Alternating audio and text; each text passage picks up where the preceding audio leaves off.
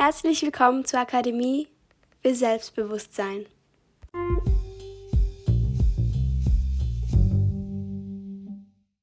In der heutigen Episode behandeln wir das Thema Reflexion über das Lesen. Viel Spaß!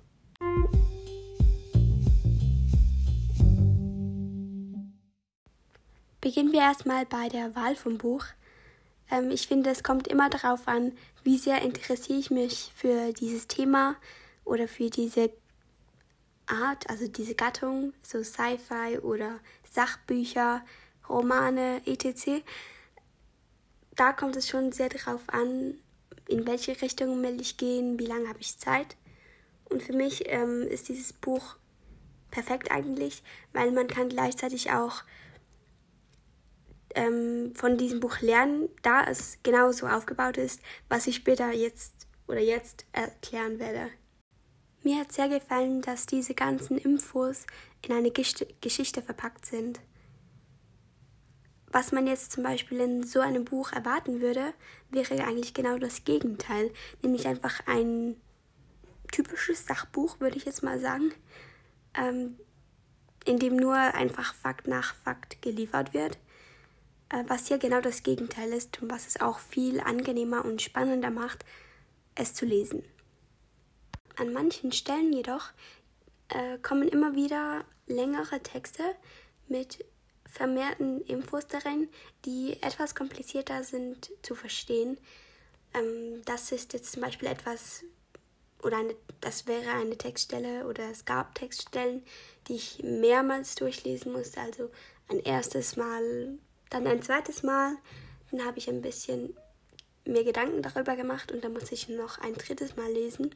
Und erst dann war es langsam drin und ich konnte weiterlesen.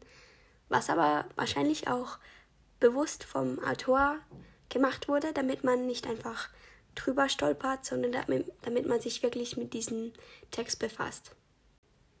Ich habe auch manchmal aufgehört zu lesen, wenn ich erstmal das Gefühl hatte, ach, das waren jetzt ein bisschen, bisschen viel Infos, das muss ich erstmal verarbeiten.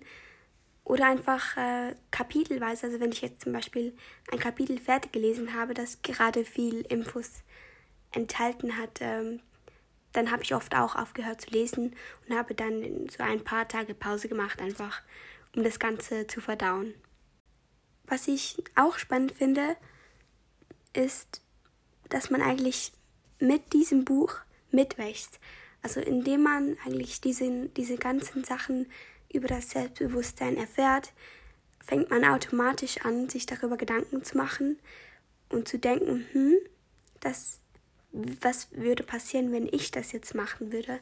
Oder mit welchen Konsequenzen, ähm, ja, welche Konsequenzen tragen meine Gedanken mit sich?